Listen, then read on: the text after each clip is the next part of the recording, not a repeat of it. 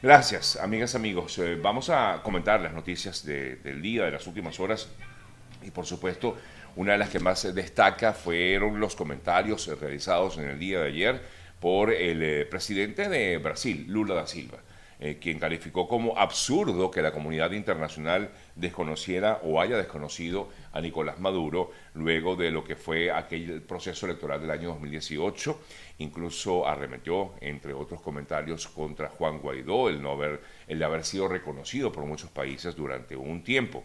Y, dijo mm, Lula, el prejuicio contra Venezuela es muy grande. En Brasil sufrimos mm, críticas justamente por ser amigos de ustedes, dijo Lula da Silva. En este encuentro que se está realizando en Brasil entre varios eh, jefes de Estado, varios mandatarios de la región, una reunión que fue convocada por el propio Lula da Silva, supuestamente para lograr a puerta cerrada solventar algunos problemas de la región. No obstante,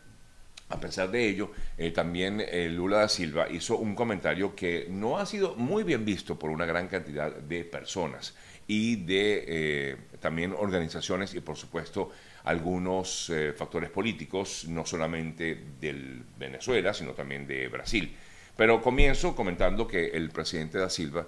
dijo que el autoritarismo, autoritarismo en Venezuela es una narrativa construida este fue el comentario que hizo Lula da Silva y a pesar de que existe una investigación en contra del régimen de Nicolás Maduro en Venezuela y esta investigación realizada por la Corte Penal Internacional precisamente por crímenes de lesa humanidad y de los informes de la ONU, que han documentado detenciones arbitrarias, eh, torturas y además ejecuciones extrajudiciales en Venezuela. A pesar de todo eso, pues justamente el, mandatario brasileño consideró que Maduro es una víctima de la construcción de una narrativa que hay en su contra, fue el comentario que hizo Lula da Silva. Y dijo, ustedes saben muy bien cuál es esa narrativa que han construido con respecto al, a Venezuela, al autoritarismo, a la antidemocracia. Esa narrativa la tienen que desconstruir, perdón, deconstruir, mostrando su propia narrativa para que la gente cambie de opinión. Eso fue lo que dijo Lula da Silva. Por supuesto,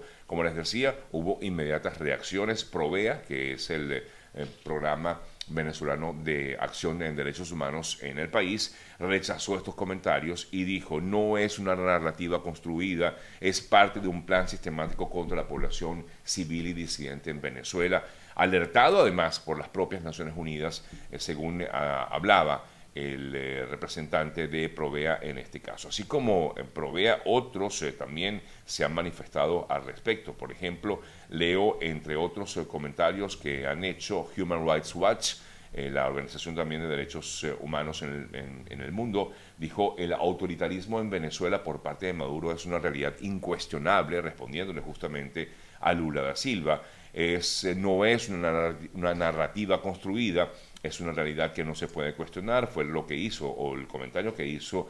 Juanita Gubertus, quien es la directora de Human Rights Watch para América. La defensora igualmente indicó que como Ucrania, Lula debería entender que si quiere que Brasil tenga un rol de liderazgo frente a Venezuela, debe empezar por un diagnóstico acertado y no falseado de la realidad que en teoría pues ha querido dar a raíz justamente de esto que dijo en el día de ayer Lula da Silva. Bueno, pero lo, cierto de esto,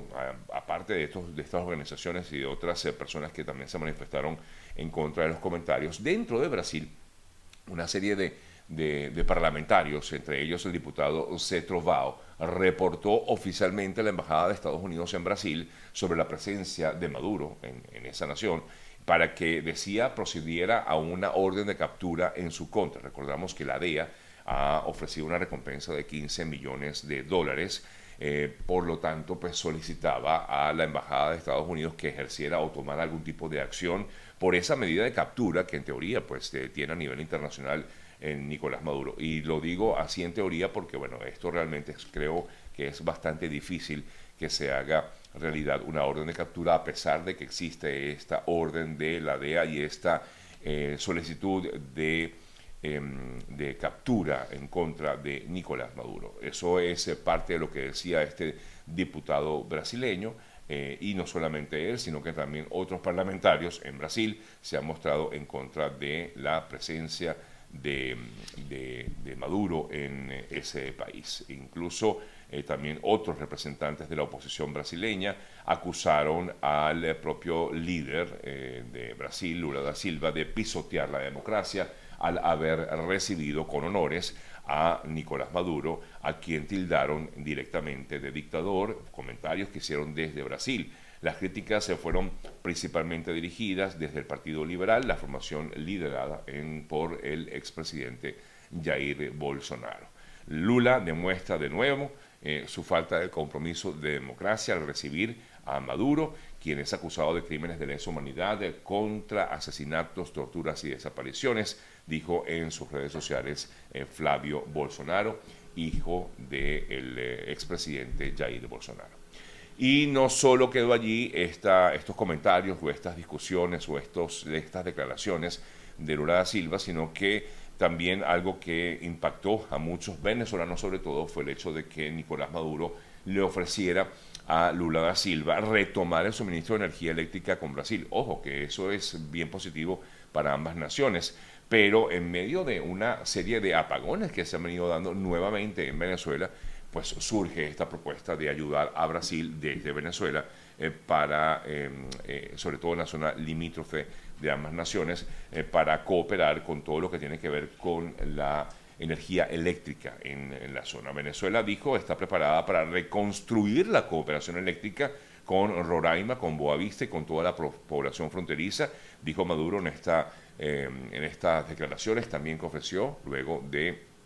los comentarios que ya hacía Lula da Silva. El mandatario dijo que en Venezuela tenemos una oferta de 100 megavatios lista para que se dé una inversión de más de 4 o 5 millones de dólares en función de reconstruir las líneas de transmisión entre Venezuela y Brasil y de alguna manera pues colaborar con la situación de los que viven en la zona fronteriza entre Brasil y Venezuela. ¿Qué piensan ustedes? ¿Realmente eh, puede Venezuela colaborar mientras continúan estos problemas de apagones? Porque efectivamente no, no, son inventos de uno, son, son, son, eh, es lo que dice la población o gran parte de la población en Venezuela que continúa en, eh, dándose situaciones incómodas con estos tipos, estos apagones en varias partes del país.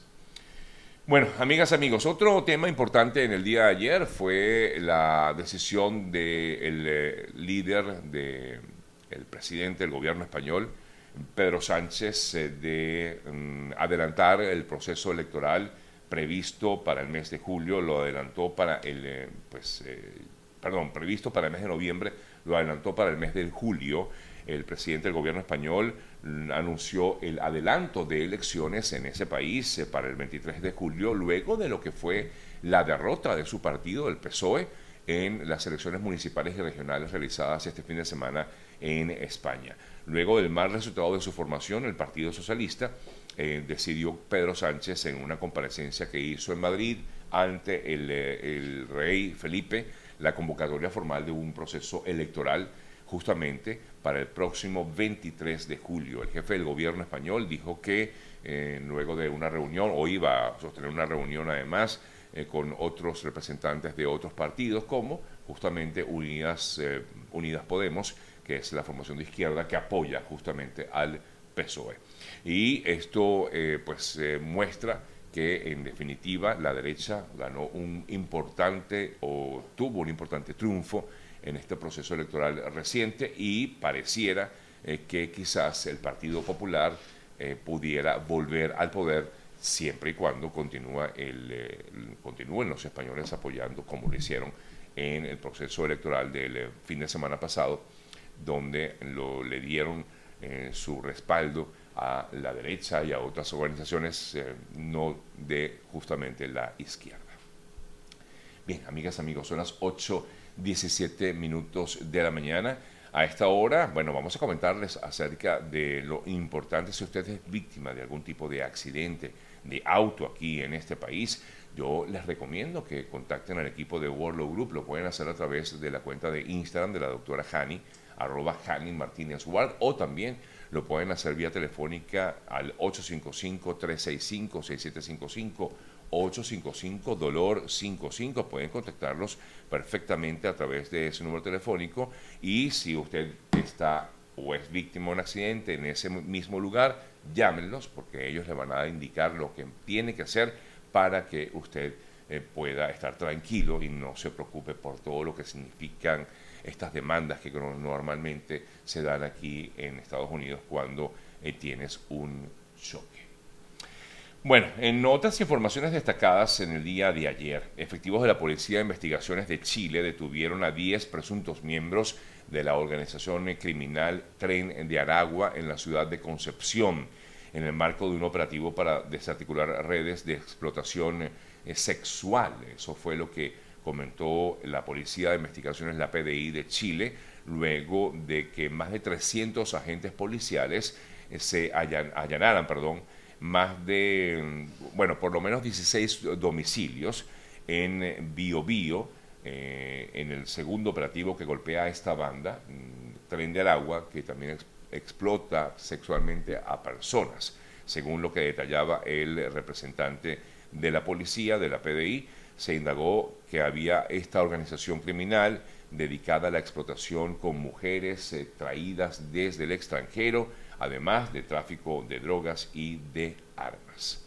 Por cierto que hablando de este tipo de sucesos, en Colombia se registró otro suceso, fue detenido un joven de unos 21 años de edad, 21 años de edad, bastante joven. Este jovencito, a parecer, habría sido autor de varios asesinatos en Colombia. Lamentablemente este joven es de origen venezolano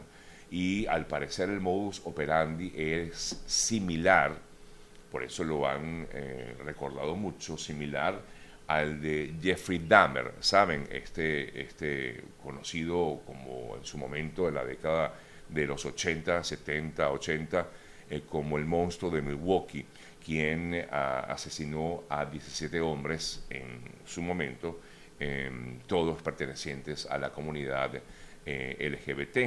Eh, pero algo similar ocurrió en Colombia, al parecer, bueno, esta persona fue detenida, repito, tiene 21 años de edad, luego de haber asesinado a un hombre, luego de haber incluso haber quedado con él en una cita,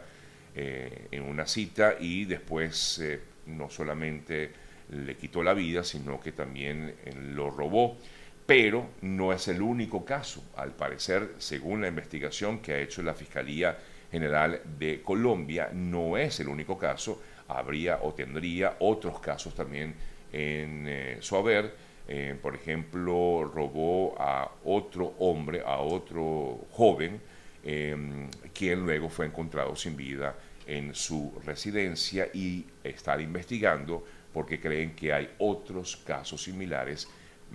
perpetrados justamente por este jovencito de tan solo 21 años de edad pero ya la policía lo capturó, eh, según la información que manejan medios colombianos, este eh, chico ya fue detenido por la policía.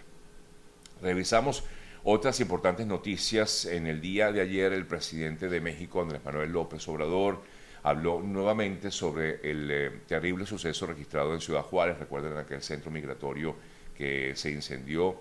y que concluyó con la muerte de unas 40 personas, 40 migrantes, en su mayoría de origen venezolano. Eh, y él informaba en el día de ayer que no era partidario de que se ocultara ningún tipo de información el presidente mexicano, si dijo que iba a permitir, o mejor dicho, dijo, voy a preguntar para que se permita toda la información. El gobernante mexicano recordó que se está haciendo la investigación de estos hechos todavía eh, que hay detenidos y que igualmente hay personas que están siendo procesadas por ese, ese incendio que terminó con la vida de 40 migrantes y que continúan investigando, afirmaba el presidente de México, Andrés Manuel López Obrador. Em, sí, eh, disculpen que yo había dicho que en, esta, en este suceso habían fallecido, la mayoría eran venezolanos, no, no eran la mayoría, la mayoría eran de otras nacionalidades me confundí con el suceso registrado en, eh, en Brownsville, eh, pero sí había por lo menos siete personas de origen venezolano. Eh, me comentan, me hacen un comentario aquí acerca de un eh, tiroteo que hubo en Hollywood, en la playa de Hollywood, aquí en Florida. Efectivamente, se registró en el día de ayer un tiroteo desconocido por desconocidos, no se sabe a ciencia cierta qué fue lo que allí ocurrió, pero la información que tenemos es que no hubo víctimas mortales, ¿no? hay, hubo varios heridos, por lo menos se reportó un gran número de personas heridas de bala justamente por este suceso terrible registrado ayer en, en, esta playa de eh, Hollywood, en Hollywood Beach, una playa, por cierto, muy bonita y muy concurrida. hay varios heridos, no se determina el número, eh, entre ellos hay un menor de edad, uno de 15 años de edad, eh, quien también habría sido herido por un sujeto desconocido, comenta el alcalde de la ciudad, gracias a las personas que allí se encontraban, además de policías, médicos y paramédicos, eh, porque pudieron dar una respuesta inmediata y por esta razón pues no hubo más eh, víctimas en este suceso. Pero se está investigando también, según la policía de Hollywood, en, eh, aquí en Hollywood Beach, así se llama esta playa, muy concurrida por cierto en la Florida.